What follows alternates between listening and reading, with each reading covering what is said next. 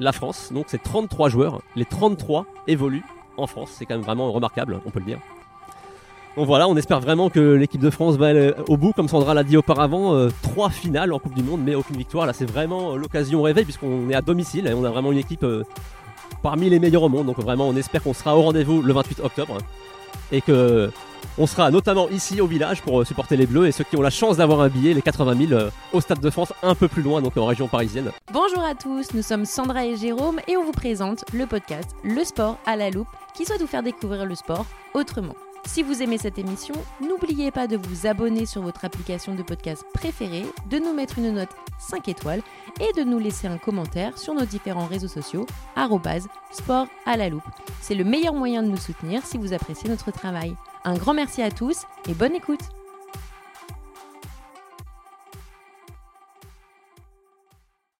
Bonjour à tous et bienvenue sur le podcast Le sport à la loupe. Alors aujourd'hui, comme vous pouvez le voir, nous sommes devant le village de la Coupe du Monde 2023 de rugby, situé donc place de la Concorde. Je pense que vous l'avez compris, nous allons parler rugby. Alors, je ne suis pas toute seule, bien évidemment. Jérôme viendra juste après pour vous parler de tout le côté sportif. Mais on s'est dit quand même que c'était plutôt sympa de connaître également les origines du rugby, parce qu'en plus, un petit peu une date anniversaire, c'est-à-dire que c'est les 200 ans de la création du rugby. La légende ou la vraie histoire, enfin on va dire c'est bien réputé dans le milieu euh, du rugby, le rugby a pris naissance au collège de rugby, donc en Angleterre, en plein centre euh, de l'Angleterre, en novembre 1823. Bien évidemment, sinon ce ne serait pas les 200 ans. Où un élève du nom de William Webb Ellis alors, je pense que ce nom-là, vous le connaissez. Cependant, qu'est-ce qu'il a fait? C'est que pendant une partie de football, il a pris le ballon entre ses mains pour aller le placer dans les buts adverses. Mais ils étaient dans une partie de, football et c'est quelque chose qui se fait pas, étant donné que le football, c'est principalement au pied. On pourrait dire effectivement que le, rugby est né euh, par là, entre guillemets. C'est un petit peu plus complexe que ça. Mais avant ça, comme le nom William Webb Ellis, à mon avis, vous dit quelque chose, c'est parce que le trophée justement de la Coupe du Monde de rugby porte son nom. C'est le trophée Webb Ellis. Et il a été créé pour la première édition de la Coupe du Monde en 1987. Donc chaque équipe victorieuse soulève bien évidemment le trophée. Le trophée Webb Ellis mesure 38 cm de hauteur. Il est en argent et plaqué or et doté de deux poignées. Sur l'une d'elles se trouve la tête d'un satyre et sur l'autre la tête d'une nymphe. Enfin, sur l'avant de la coupe sont gravés les mots International Rugby Football Board, qui représente donc la toute première institution. Donc aujourd'hui, vous la connaissez sous World Rugby, ainsi que The Webb Ellis Cup. Alors, pour une petite histoire, les Australiens l'ont surnommé Bill en 1991. Ils ont gagné euh, donc du coup cette, euh, cette Coupe du Monde. Et ce petit surnom est, revenu à l'ordre du jour en 1999, notamment par un slogan donc, des Wallabies, donc l'équipe australienne, qui disait Bring back Bill. Et ça leur a porté chance, étant donné qu'ils ont remporté effectivement cette Coupe du Monde de 1999. Alors, tant qu'on est dans les palmarès, autant y aller. Qui a soulevé réellement cette Coupe du Monde? Seulement quatre nations. Deux nations l'ont soulevé trois fois. La Nouvelle-Zélande, donc en 1987, donc la toute première édition, en 2011 et en 2015. Ensuite, l'Afrique du Sud l'a également soulevé trois fois, donc en 1995, en 2007 et ce sont donc les champions en titre, vu qu'ils l'ont soulevé en 2019. Ensuite vient l'Australie, qui l'a soulevé deux fois, donc comme on l'a dit précédemment, en 1991 et en 1999, et l'Angleterre en 2003. Donc seulement quatre nations. Et vous me direz, mais la France, qu'est-ce qu'elle a fait pendant toutes ces, euh, toutes ces éditions de la Coupe du Monde? Alors pour l'instant, nous n'avons pas soulevé le trophée. On l'espère bien évidemment en 2023. Cependant, la France a quand même fait trois finales. Donc en 1987, en 1999 et en 2011. Et également, elle a eu sa troisième place en 1995. Cependant, donc, comme je vous l'ai dit précédemment, les origines en fait du rugby, c'est un petit peu plus complexe que ça, et surtout, ça, a un lien donc avec euh, le football. Déjà, chaque collège, donc quand on parle des collèges, c'est bien évidemment les collèges euh, britanniques, donc anglais, avaient leurs propres règles. Et les jeux donc, où, la balle se joue au pied ainsi euh, qu'à la main sont plutôt fréquents. Et avec l'apparition des chemins de fer, les collèges étaient moins isolés. Et donc, ils ont commencé à faire des rencontres sportives, donc ce qu'on connaît euh, surtout euh, actuellement. Donc, ils ont multiplié effectivement ces organisations. Par contre, c'est que chaque collège avait ses règles. Donc, comment on fait? Eh bien, c'était tout simple. C'était le collège qui reçoit, impose ses règles. Et au bout d'un moment, on va dire que l'école la plus prestigieuse ou avec le plus d'influence imposait ses règles définitivement. Donc la genèse du rugby s'inscrit dans le développement de la pratique donc, des sports collectifs dans l'éducation des public schools donc, euh, en Angleterre et notamment la rugby school. Parce que ce que je ne vous ai pas dit tout à l'heure, c'est que le William Webb Ellis, il a fait ça à la rugby school. Je pense que maintenant vous avez compris pourquoi euh, le sport s'appelle rugby. Et donc, du coup, à, la tête donc, la, de la rugby school, il y a un headmaster, donc ce qu'on appelle un, enfin, un directeur euh, en français, qui s'appelle Thomas Arnold, qui vise donc dans les années 1830 à rééduquer en fait les classes aisées, soit la haute bourgeoisie et euh, l'aristocratie.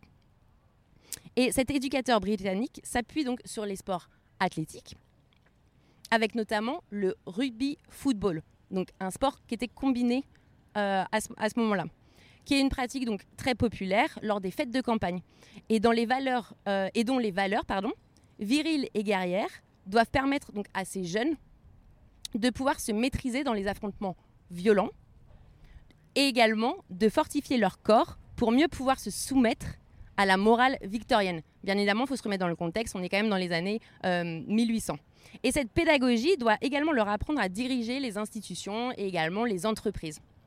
Cette pratique euh, sportive d'Arnold se diffuse progressivement dans d'autres écoles grâce aux élèves et aux enseignants de la rugby school.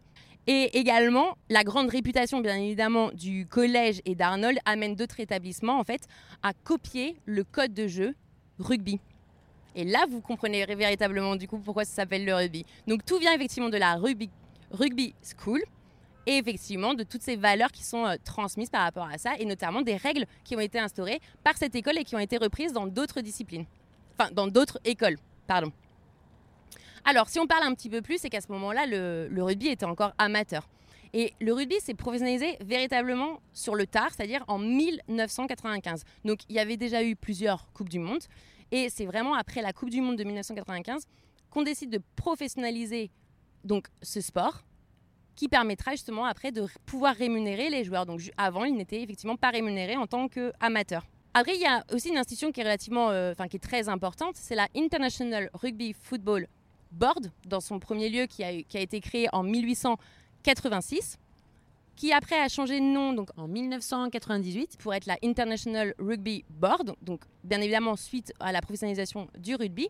Et maintenant, vous, le, vous connaissez tous euh, cette institution sous le nom de World Rugby depuis 2014.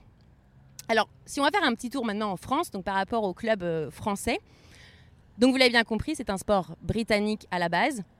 Et le rugby est arrivé en France relativement tôt quand même par rapport à la création euh, de cette euh, discipline.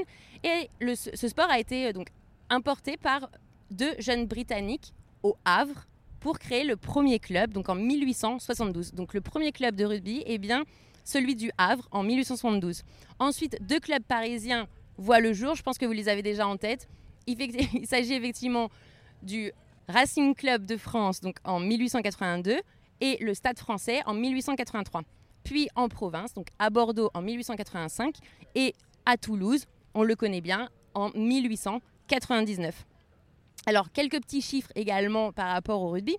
En 1906, c'est le premier match officiel de l'équipe de France du rugby à 15 qui affronte, euh, donc la France affronte la Nouvelle-Zélande.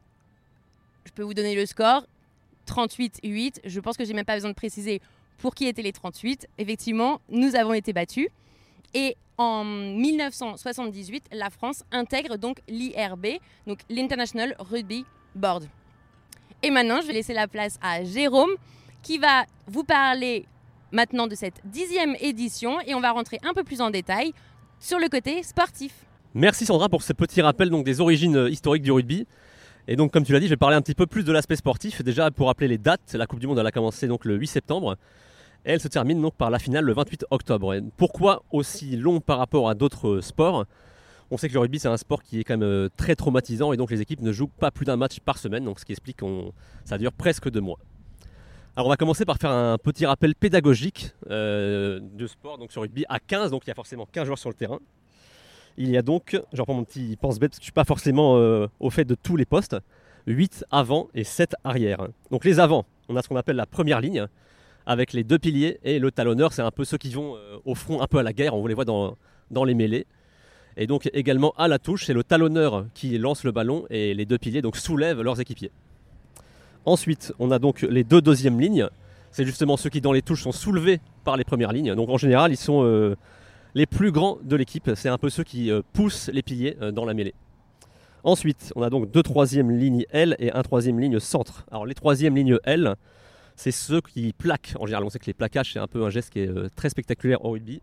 Et ce sont en général les joueurs les plus puissants et mobiles de l'équipe. Et donc dans tout ça, dans tous ces avants, il y a un peu le guide, donc ce qu'on appelle le troisième ligne centre, c'est un peu celui qui euh, dirige la manœuvre donc, de ces huit joueurs. C'est généralement un joueur assez expérimenté, donc il a une vision du jeu pour euh, un peu coordonner tout ça. Ensuite, les sept arrières avec cette fameuse charnière et le demi de mêlée et le demi d'ouverture. Alors dans l'équipe de France, on avait cette charnière qui était considérée comme la meilleure du monde avec euh, Antoine Dupont et Romain Ntamak. On en reparlera plus tard, elle est hélas décimée de moitié. Donc le demi de mêlée, c'est un petit peu celui qui anime le jeu, c'est un peu celui qui, passe le ballon avec les mains.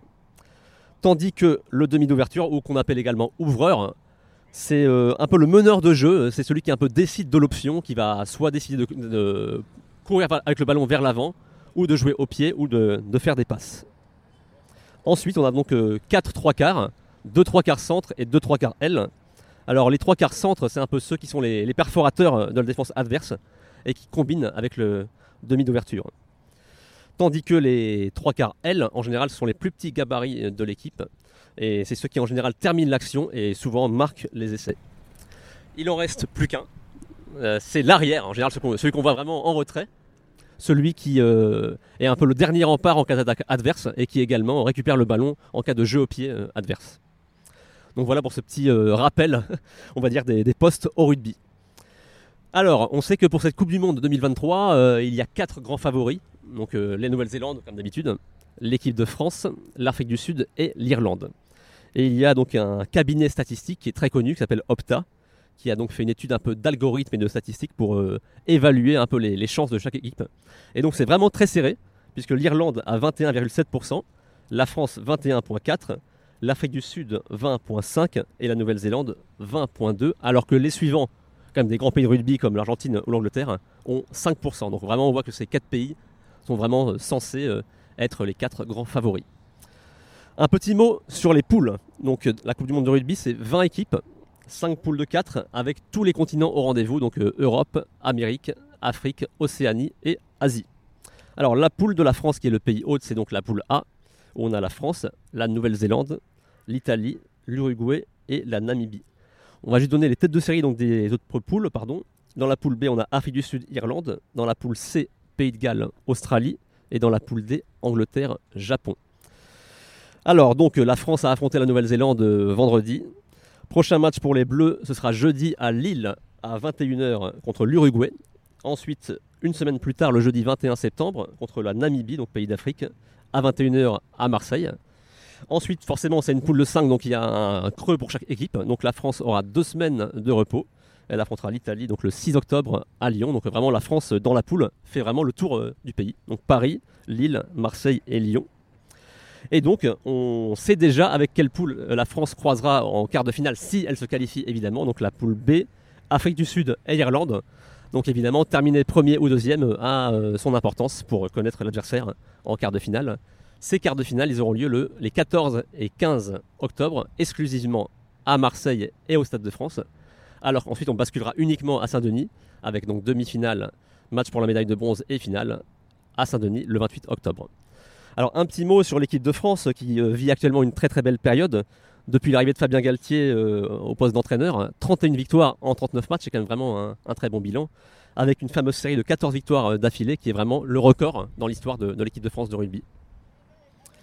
On sait également que l'équipe de France a réalisé le Grand Chelem autour des Six Nations en 2022. Alors la France était considérée comme le favori il y a encore quelques semaines. Hélas, il y a eu un événement un peu négatif, la blessure de Romain Ntamak, euh, le Toulousain, qu'on a vu marquer un essai extraordinaire en finale du top 14 en juin. Vous l'avez peut-être vu, allez le voir sinon sur les, chaînes YouTube ou autres.